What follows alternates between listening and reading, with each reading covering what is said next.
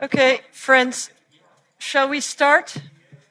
Das klingt hier jetzt so ein bisschen wie ein Klassenzimmer nach der großen Pause, aber es ist tatsächlich eine Sitzung im EU-Parlament im April 2022. Okay, I would like to invite everybody to take a seat. Die niederländische Abgeordnete Sophie Intveld bittet ihre KollegInnen doch bitte mal Platz zu nehmen. And I would like to welcome everybody to the constituent session of uh, PEGA, the Pegasus Inquiry Committee. Denn gleich soll eine ganz besondere Ausschusssitzung beginnen, ein Pegasus-Untersuchungsausschuss in Brüssel. The European family of free people Europa bzw. die Europäische Union beruft sich ja immer wieder auf ihre gemeinsamen Werte. Hier zum Beispiel die Kommissionspräsidentin Ursula von der Leyen. A strong community of values and democracy. Da ist dann die Rede von Demokratie, von Frieden, von Grund- und Menschenrechten. Because that's what Europe is about and that is what Europe stands for. Aber auch mitten in Europa wird Pegasus eingesetzt und zwar nicht nur für die Jagd auf Terroristen oder Kriminelle, also das, wofür diese Spyware offiziell verkauft wird. Wir haben eine ganze Reihe von Fällen recherchiert, durch die dieses Selbstbild der EU als Musterschülerin in Frage gestellt wird. Auch in Europa sind Anwälte, Oppositionspolitikerinnen und Journalisten wohl bis ins Intimste ausgespäht worden. Und ich muss sagen, für mich waren diese Enthüllungen in unserer direkten Nachbarschaft vielleicht von allen am verstörendsten, weil sie nämlich die Frage aufwerfen, wie ernst nimmt die EU eigentlich wirklich diesen Schutz der Grundrechte ihrer Bürgerinnen? Dieser neue Ausschuss des EU-Parlaments ist eine Reaktion auf die Veröffentlichung des Pegasus-Projekts. Er soll klären, wie, von wem und gegen wen Pegasus und andere kommerzielle Spyware in Europa eingesetzt wird, was das eigentlich für die EU bedeutet und was getan werden muss, um den Missbrauch künftig zu verhindern. Mein Name ist Janis Karmesin und Sie hören Der Spion in unseren Handys. Das ist ein Podcast über die mächtigste Spyware der Welt und wie sie die demokratischen Rechtsstaaten herausfordert. Und ich bin Astrid Geisler. Ich habe als Redakteurin im Investigativressort an dieser Recherche mitgearbeitet. Dies ist die Folge 5, der Wert der Freiheit.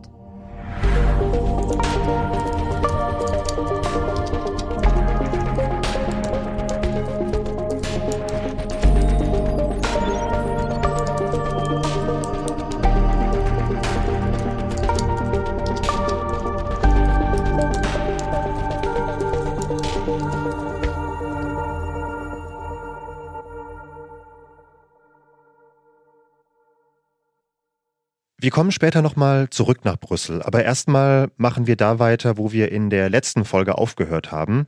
Das heißt, nochmal zur Erinnerung, Ende 2017, da hatte ein Ausschuss des ungarischen Parlaments den Deal mit NSO abgesegnet. Ungarn durfte also Pegasus kaufen. Und etwa zur gleichen Zeit hat sich der ungarische Enthüllungsjournalist Szabolcs Spani mit einem Informanten getroffen, einem Ex-Geheimdienstler, und der hat ihm von einer merkwürdigen Beobachtung erzählt. The strange thing he noticed is that many of his uh, colleagues who are still working for the Hungarian counterintelligence or intelligence, they started registering themselves on Signal. Der Informant hat ihm also berichtet, dass ihn die Messenger-App Signal in letzter Zeit mit Benachrichtigungen überhäufe. Und zwar Benachrichtigungen darüber, dass sich Leute aus seinem Telefonbuch die App installiert haben. Ja, das kennt man vielleicht, diese Benachrichtigungen. Weiß nicht, Astrid ist Signal beigetreten. Das gibt so auch bei Telegram, bei anderen Apps. Ich bekomme die auch ständig, wenn Freunde von mir sich diese Apps installieren. Und das wäre auch nicht weiter erwähnenswert gewesen, wenn diese neuen User nicht allesamt die ehemaligen Kolleginnen und Kollegen des Informanten gewesen wären. Also andere Mitarbeiter des Geheimdienstes. Und genau diese Tatsache hat diesen Informanten damals irritiert. Why was this strange to him? It's because these people are are only allowed to use devices, applications that the Hungarian service can crack. Der Informant hat ihm gesagt, eigentlich dürften die Geheimdienstmitarbeiter nur Apps nutzen, die der Dienst selbst auch überwachen kann. Einfach aus Sicherheitsgründen, damit die Beschäftigten im Verdachtsfall nichts verheimlichen können. Das heißt auch, Apps, die der Dienst nicht knacken kann, seien also tabu. Und Signal habe immer zu diesen verbotenen Apps gehört. Das heißt ja, wenn wir das mal weiterdenken, wenn die Geheimdienstler Signal damals plötzlich dann doch nutzen durften, dann war die App für den Geheimdienst ganz offensichtlich keine Blackbox mehr, sondern der Dienst muss irgendeinen Weg gefunden haben, diese Verschlüsselung von Signal dann doch zu umgehen. Das war erstmal nur eine Beobachtung seines Informanten und Sabolsch konnte mit der Info auch nicht wirklich was anfangen. Aber ungefähr drei Jahre später hat er sich an dieses Gespräch zurückerinnert und plötzlich ergab das für ihn alles einen neuen Sinn. Damals hat das Telefon seines Chefs geklingelt. Sein Chef und er, beides sind Investigativreporter, beide arbeiten in Budapest für das Online-Portal Direkt 36. Das ist so eine der wenigen verbliebenen unabhängigen Redaktionen in Ungarn. Viktor Orban, der Premierminister, hat ja in seiner langen Regierungszeit nach und nach die meisten ungarischen Medien auf Linie gebracht. Er hat die Pressefreiheit eingeschränkt. Das ist ja auch in Brüssel schon länger ein Thema, aber bei Direkt 36 machen sie trotzdem einfach weiter mit der Art von Geschichten, die der Regierung so richtig auf die Nerven gehen. Über korrupte Diplomaten zum Beispiel, über geheime Waffendeals zwischen Ungarn und den USA, solche Recherchen. Die Anrufer, die sich damals im März 2021 bei Direkt 36 gemeldet haben, das waren Kollegen, und zwar Kollegen von der Süddeutschen Zeitung. Und die SZ-Kollegen haben erzählt, hey, es gibt da eine Sache, da könnten wir eure Unterstützung gebrauchen. But it's very sensitive and we need to set up a secure communications channel. Da sprechen wir vom Pegasus-Projekt. Genau, diese Liste, von der schon öfter die Rede war, mit 50.000 Telefonnummern. Und auf dieser Liste standen auch mehr als 100 ungarische Nummern. Die Kollegen von der SZ wollten zum einen prüfen, ob auch Mitglieder von Direkt 36 unter diesen Nummern aus den geleakten Daten zu finden sind weil sie ja unbequem waren für die Regierung in Ungarn. Und zum anderen wollten sie, dass Direkt 36 in die Recherche mit einsteigt. Sie haben also nach den Nummern von Sabolsch und von weiteren Kollegen aus der Redaktion gefragt und dann die Handynummern mit denen aus den geleakten Daten aus dieser Liste abgeglichen. Genau, und tatsächlich stand Sabolsch Nummer auf der Liste. I, I made a backup of my iPhone, uploaded it to Amnesty server. Sabolsch hat Amnesty International ein Backup seines Handys zugespielt, denn erstmal war das ja nur ein Verdacht. Wenn eine Nummer auf der Liste gestanden hat, dann war das noch kein Beweis, dass das Gerät auch tatsächlich infiziert worden war. And after a couple of days, they came back with a positive result, telling me that there's a spyware infection on my phone. Aber in dem Fall war der Test dann tatsächlich positiv. Die Amnesty-Leute haben Sabolsch gesagt, du bist wohl über ein halbes Jahr lang mit Pegasus attackiert worden, von Anfang April 2019 bis in den späten Herbst desselben Jahres. So instantly I thought that, oh shit. Das müssen wir jetzt, glaube ich, nicht übersetzen. Nicht wörtlich zumindest. Aber genau. Klar ist, bei Sabolsch ist damals das Kopfkino angesprungen. Your whole, whole life was like an open book to faceless security agents sitting somewhere in the, in the headquarters of some agency. Für ihn persönlich war das wirklich ein krasser Moment. Er stellte sich dann gesichtslose Agenten in irgendeiner Geheimdienstzentrale vor, graue Gestalten, die genau verfolgen konnten, wo und wann und mit wem er über irgendwas gesprochen hatte. My sense of privacy has been lost for good, I think. Sabolsch sagt, er habe in dem Moment jedes Gefühl von Privatsphäre verloren.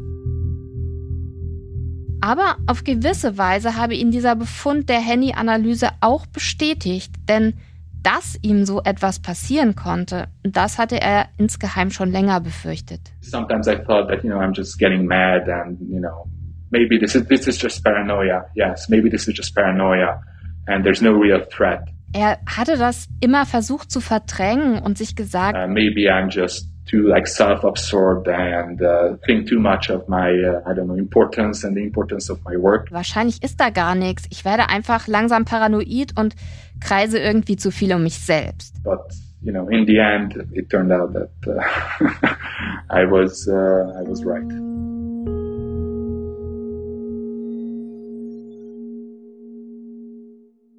An diesem Tag also mit dieser Nachricht von Amnesty, da änderte sich das dass er überwacht worden war, das war plötzlich nicht mehr nur ein Gerücht oder so eine vage Sorge. Jetzt war es Gewissheit. I saw a credible evidence, technical evidence, the exact dates down to the, the last millisecond. Und diese neue Gewissheit, sagt Sabolsch, die habe ihn auf eine seltsame Art und Weise auch bestärkt. That gave me a, a certain, I don't know, confidence in, in myself and my mental abilities and my psychological abilities. Und als er damals von der Überwachung erfahren hat, da ist Sabolsch gedanklich noch einmal zurück in diese Zeit gegangen, also in den April 2019. Er hat seinen Kalender und seine Termine gecheckt. Er hat geprüft, woran er damals gearbeitet hat. Das wusste er ja gar nicht mehr so genau nach so viel Zeit. Und da ist ihm ein interessanter Zusammenhang aufgefallen. Denn in der Aprilwoche, in der früh morgens sein iPhone gehackt worden war, da war er mit einem Informanten verabredet gewesen. Thema des Treffens mit dieser Kontaktperson war der Umzug einer russischen Bank nach Budapest. Many thought that this bank is just a front for Russian intelligence and that this bank is coming to Hungary to grant diplomatic immunity to its staff and then Russia could use this institution to, to strengthen its intelligence abilities in, in the region. Okay, also die Vermutung war, dass eine russische Bank als Vorwand nach Budapest kommen sollte, damit Russland möglichst viele Agenten in der Hauptstadt Ungarns platzieren konnte und damit eben mitten in der EU. Und als Sabolc nochmal damals in sein Mailkonto geschaut hat, da hat er gemerkt, die ungarische Regierung wusste am Tag des ersten Pegasus-Angriffs tatsächlich ganz frisch von seiner Recherche zu dieser Bank. Denn einen Tag davor hatte Szabolcs dem ungarischen Finanzministerium einige Fragen dazu geschickt. Er hat dann also die Puzzlestücke zusammengesetzt. Seine Recherche, die Regierung, sein Informant. Und das hat ihm vor Augen geführt, wie fatal die Überwachung tatsächlich ist. Nicht nur für ihn nämlich, sondern auch für die Menschen, mit denen er damals in Kontakt stand, also die Quellen, die ihm bis dahin natürlich vertraut hatten all my promises that I gave to these people were, were basically like worthless because our communications was intercepted. Alle seine Versprechen, die Identität der Informanten niemals preiszugeben, waren komplett wertlos geworden.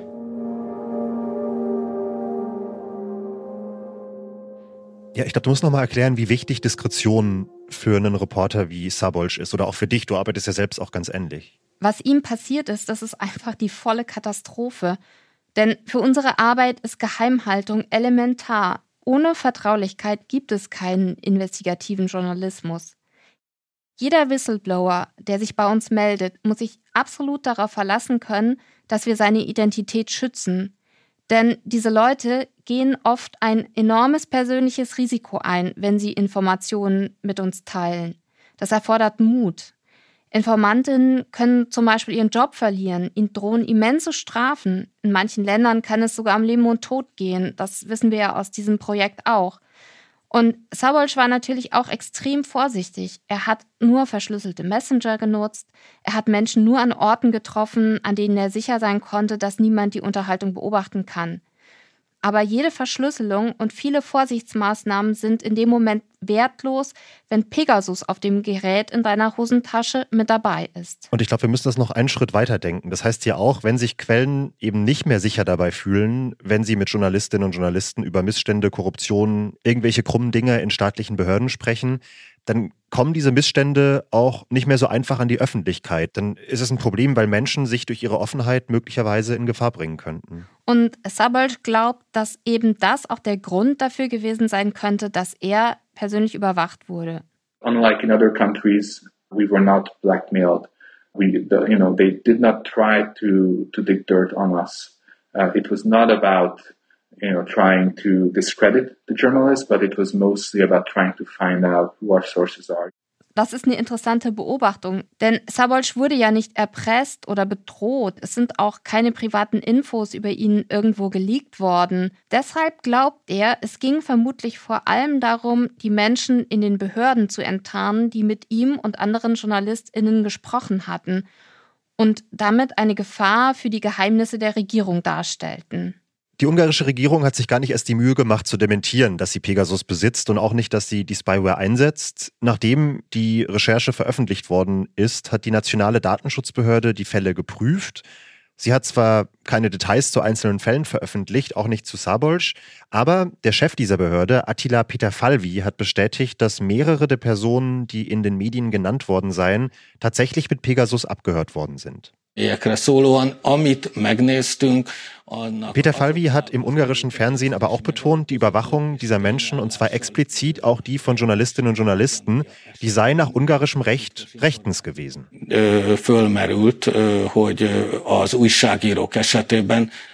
Er sagt hier explizit, wenn es um die nationale Sicherheit gehe, dann gäbe es in Ungarn keine Gruppe, die nicht überwacht werden dürfe. Auch für die Presse explizit gäbe es keine Ausnahme. Und das ist ja wirklich schon bemerkenswert, denn in Rechtsstaaten nach europäischem Vorbild, und zu denen zählt Ungarn trotz allem sich zumindest selbst weiterhin, sind Journalistinnen und Journalisten normalerweise besonders geschützt. Eben wegen des Informantenschutzes, über den wir ja gerade ausführlich gesprochen haben. In Ungarn gilt aber, die nationale Sicherheit geht im Zweifelsfall vor. Und diesen Begriff, diese nationale Sicherheit, die müssen wir uns deshalb nochmal genauer anschauen.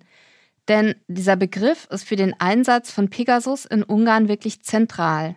If uh, the surveillance has a reason of uh, national security, nature. Das ist Emische Pastor. Then uh, the respective minister is the one who can authorize the surveillance. And in this case, there is no court authorization. Sie arbeitet bei der HCLU. Das ist eine ungarische Bürgerrechtsorganisation. Und Emische hat uns die Rechtslage in Ungarn erklärt. Die sieht nämlich so aus. Wenn ungarische Geheimdienste eine Gefahr für die nationale Sicherheit unterstellen, dann können sie eine Überwachung direkt beim Justizminister oder aktuell der Justizministerin beantragen. Und der Minister oder eben die Ministerin, die dürfen dann eine Überwachungsmaßnahme im Alleingang genehmigen.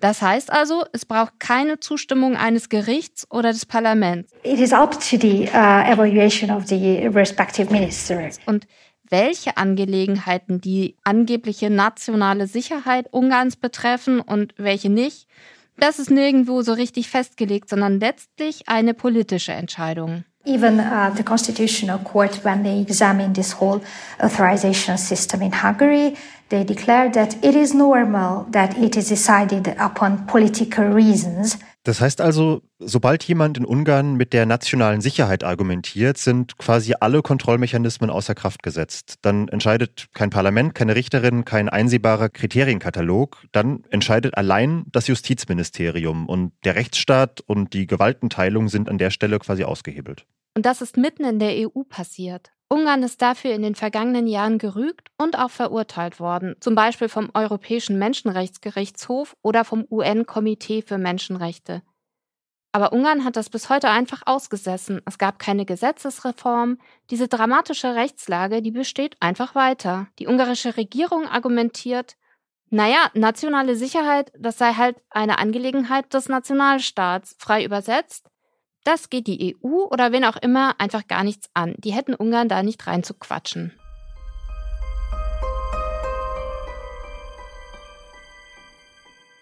Mit dem Bekanntwerden dieser Fälle in Ungarn im Sommer 2021 hat gewissermaßen der Pegasus-Skandal auch in der Europäischen Union begonnen. Aber, das ist ganz wichtig zu betonen, das Ende waren sie nicht. Ganz im Gegenteil. Also es war eigentlich schon immer klar, dass es ziemlich viele nicht weiße Westen auch innerhalb Europas gab. Das ist Hanna Neumann. Sie sitzt für die Grünen im EU-Parlament und sie ist im Pegasus-Untersuchungsausschuss eine der treibenden Kräfte. Und Leute, die sich tiefergehend damit auseinandergesetzt haben, denen war schon irgendwie klar und ich gehörte dazu, dass das ein größeres Problem ist für die Demokratie, weil auch diese einzelnen Fälle zeigen, dass die Mechanismen, die wir haben, nicht funktionieren.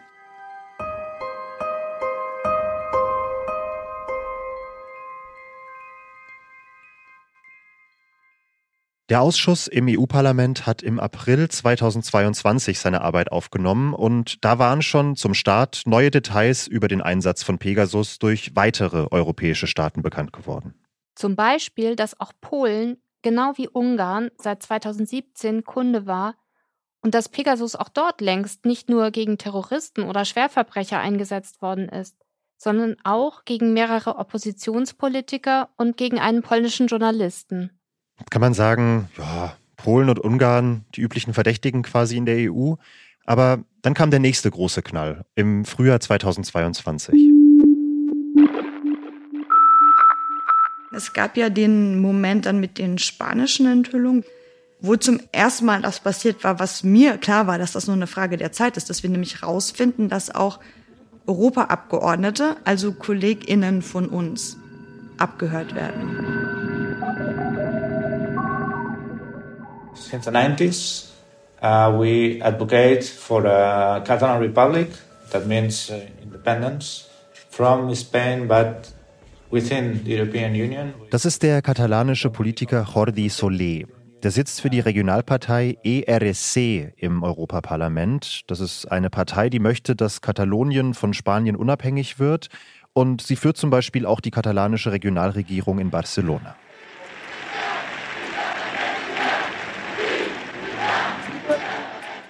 Vielleicht erinnert sich die eine oder der andere an diese Proteste rund um das äußerst umstrittene katalanische Unabhängigkeitsreferendum, ebenfalls 2017. Das spanische Verfassungsgericht hatte die Abstimmung für illegal erklärt. Weniger als die Hälfte der Wahlberechtigten nahmen überhaupt an dem Referendum teil. Aber schließlich haben gut 90 Prozent der Wählerinnen und Wähler für eine Abspaltung Kataloniens von Spanien gestimmt. No estamos dispuestos de ninguna de las maneras a que algunas personas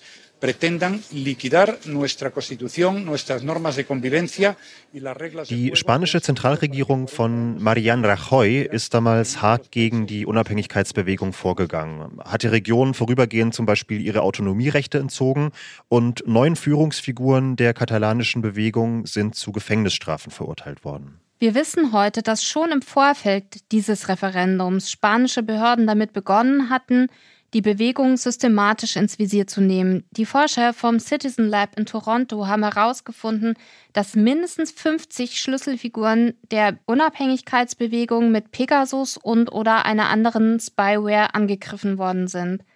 Das ist der größte zusammenhängende Überwachungskomplex mit Pegasus in der EU, den wir bislang überhaupt irgendwo gesehen haben. Und zu den Opfern gehören verschiedenste Menschen aus der katalanischen Zivilgesellschaft. Darunter sind alle katalanischen Regierungschefs seit 2010 und auch Jordi Soler und zwei weitere katalanische Abgeordnete im EU-Parlament. Solers Gerät allein ist im Juni 2020 laut der Analysen mindestens fünfmal angegriffen worden. I started thinking, what was I doing by that time? No? What was my activity, my agenda, what were my meetings? Ganz ähnlich wie Sabol Spani in Ungarn hat auch Jordi Soler damals erstmal versucht, Zusammenhänge herzustellen. Also, was habe ich damals in der Zeit so gemacht, als ich überwacht wurde? Juni 2020 war das. Das war mitten in der Pandemie. Er sagt, er sei damals kaum gereist, habe wenige Menschen getroffen. Fast alle Gespräche hätten digital stattgefunden. Und er denkt, ja, was waren denn die Themen damals? Was könnte eine Behörde tatsächlich interessiert haben? That was right before I became uh, MEP because I was appointed as MEP one month later. Und ihm fallen zwei Dinge ein. Einmal, dass in seiner Partei genau in diesen Wochen im Juni 2020 diskutiert worden war, ob er, also Jordi Soler, ins EU-Parlament einziehen sollte. Er hatte nämlich eigentlich gar nicht kandidiert bei der Wahl, aber der Parteivorsitzende seiner Partei hatte einen Sitz im EU-Parlament gewonnen und der musste dann als einer der Separatistenführer in Spanien ins Gefängnis. Und Solé war einer der Kandidaten, die eben aufrücken sollten. But at the same time we were discussing our strategy when it comes to defending and denouncing the repression uh, against our, our people, our leaders at international level in international organizations. So, what kind of international litigation we would be following huh, to defend the rights of our people? Und zur gleichen Zeit haben außerdem interne Beratungen der Partei stattgefunden. Da ging es um die großen strategischen Fragen, wie die ERSC künftig auf Repressionen, so nennt Jordi Soledas, der spanischen Regierung reagieren sollte, also ob sie zum Beispiel vor ein internationales Gericht ziehen sollte oder eine öffentliche Kampagne starten. Auch im Fall von Solé gilt wieder, dass die Analyse des Handys nicht hergibt, was genau der Grund für die Überwachung war oder worauf es die Angreifer auf seinem Handy abgesehen hatten. Was wir in diesem Fall aber wissen, ist, dass Spaniens Geheimdienst CNI zumindest hinter einem Teil der Fälle steckt. Wenige Wochen nach den Veröffentlichungen wurde nämlich die CNI-Chefin gefeuert. Sie konnte zwar für 18 Pegasus-Einsätze eine richterliche Genehmigung vorlegen, insgesamt waren es aber mehr als 60 gewesen. But what about the others? Does that mean that we have been, some of us maybe, have been spied uh, without judicial authorization? Tja, und was ist mit dem Rest? fragt sich Jordi Soule. Und how does a judge can authorize spying on politicians, on elected representatives. Solé stellt sich also eine völlig berechtigte Frage. Wie kann es sein, dass ein Richter überhaupt erlauben kann, gewählte Abgeordnete ausspähen zu lassen, also Repräsentantinnen, die die Interessen der Bürgerinnen und Bürger vertreten sollen? Und da kommen wir ja wieder an eine ganz ähnliche Stelle wie in Ungarn. Was ein Staat jetzt für sich als gefährdend wahrnimmt oder eben als Angelegenheit der nationalen Sicherheit, das lässt sich ganz gut nach dem eigenen Willen dehnen und anpassen. Das ist Auslegungssache im Grunde. Natürlich gibt es völlig zu Recht in Spanien Kräfte, die, wie die Verteidigungsministerin Margarita Robles sagen, ¿Qué tiene que hacer un gobierno cuando alguien vulnera la Constitución? Cuando alguien declara la independencia. Naja, was soll eine Regierung denn tun, wenn jemand die Verfassung bedroht und sich einfach so unabhängig erklären möchte? Diese Unabhängigkeitsbewegung in Katalonien gefährdet aus ihrer Sicht nun mal die nationale Einheit und natürlich müsse die Regierung die im Blick halten, sagt sie. Das ist ja auch erstmal, würde ich sagen, keine illegitime Position. Kann man sicher so sehen. Aber es stellt sich halt die Frage nach der Verhältnismäßigkeit der Mittel. Pegasus ist ja keine einfache polizeiliche Maßnahme. Das ist eine Superwaffe, die alles nach außen trägt, was man auf dem Handy hat. Pegasus greift einfach komplett ab, dringt tief in die Intimsphäre der Betroffenen ein. Die Software wird explizit verkauft für den Einsatz gegen Schwerstkriminelle und Terroristen. Natürlich kann man den katalanischen Separatismus für falsch halten, aber diese Bewegung ist gewaltfrei und sie ist demokratisch legitimiert. Sie stellt eine regionale Regierung und sie sitzt im spanischen Parlament. Sie ist die Opposition legitimiert durch die Stimmen von Wählerinnen und Wählern.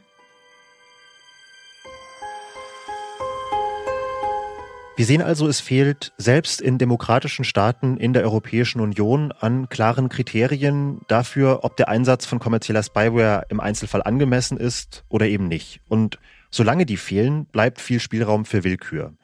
Hanna Neumann, das ist die grüne EU-Abgeordnete, die wir vorhin schon gehört haben, sagt, dass das eben explizit kein Problem einzelner Mitgliedstaaten sei, sondern dass die Europäische Union aus ihrer Sicht da ganz systematisch versagt. Also der Rahmen, den wir im Moment haben, funktioniert nicht, um das im Sinne von Demokratie und Gewaltenteilung zu handeln. Dieser Beweis wurde erbracht. Und deswegen müssen wir jetzt gucken, kriegen wir das so reguliert, dass es wieder funktioniert? Oder kriegen wir es nicht reguliert und es macht so viel Schaden, dass wir es nicht mehr benutzen sollten?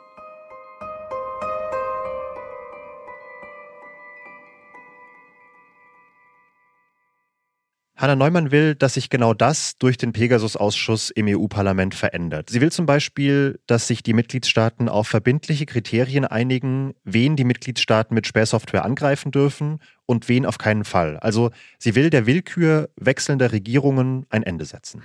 Zum Beispiel schwere organisierte Kriminalität ja, Korruption nein. Parlamentarier nie. Journalisten nie. So, also man kann ja mal anfangen, sich darüber anzunähern in dem Prozess, was geht denn auf keinen Fall und was geht denn auf jeden Fall. Und dann guckt man, wie groß der Bereich dazwischen ist. Und sie will deshalb jetzt erstmal ein Moratorium für Spyware wie Pegasus in der EU. Das heißt, kommerzielle Spähsoftware soll erstmal nicht mehr eingekauft und nicht mehr genutzt werden.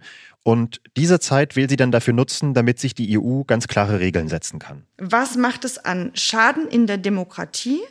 Und was bringt es uns an mehr Sicherheit? Ich muss das ja abwägen. Das ist eine Güterabwägung. Und da muss ich sagen, das wiegt mehr als das. Und im Moment sehe ich diesen Riesenschaden und keiner kann mir den konkreten Nutzen bisher irgendwie so greifbar machen, dass ich eine Abwägung machen kann. Ja, und dann ist halt meine Schlussfolgerung, machen jetzt mal Stopp, bis wir das geklärt kriegen.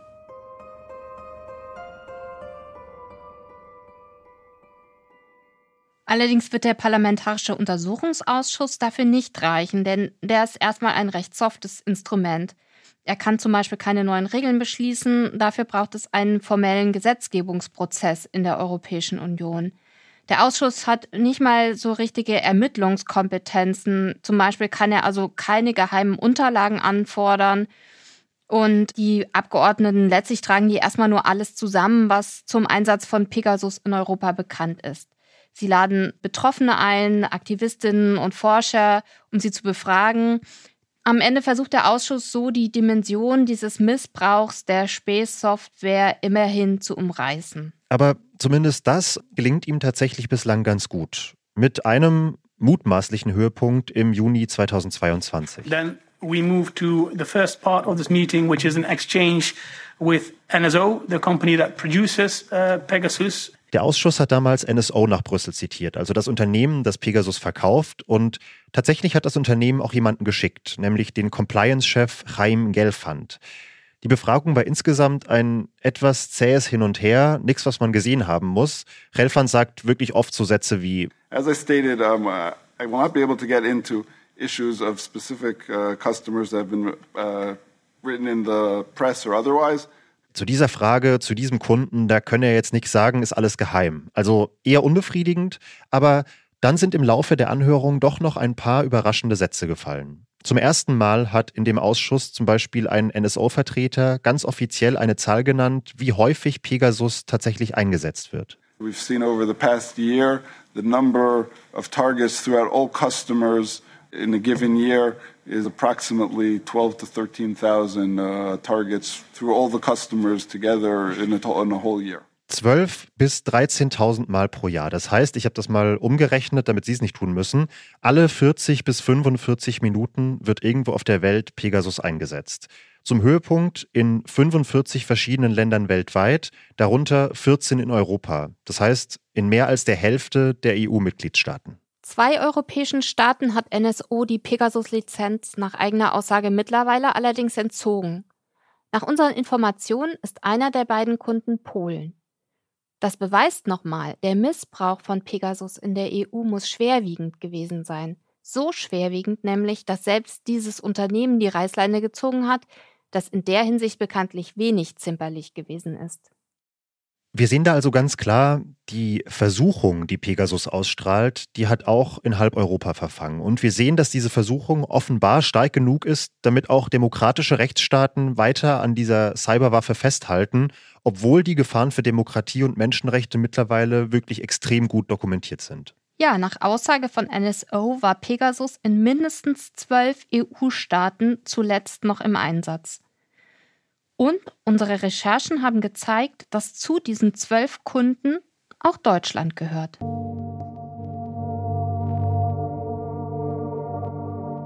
Ja, das ist doch mal ein passender Cliffhanger für unsere kommende, sechste und letzte Folge dieses Podcasts. Da geht es dann darum, wie Pegasus eigentlich nach Deutschland gekommen ist. Und Deutschland, das war gewissermaßen der große Preis für NSO. Wie es dort eingesetzt wird. Dieses Gutachten ist zu dem Ergebnis gekommen, dass man diesen Einsatz nicht befürworten kann. Und um die große Frage, wie sich Pegasus zähmen lässt. Der Staat hat in gewisser Hinsicht da eine Schere im Kopf, ne?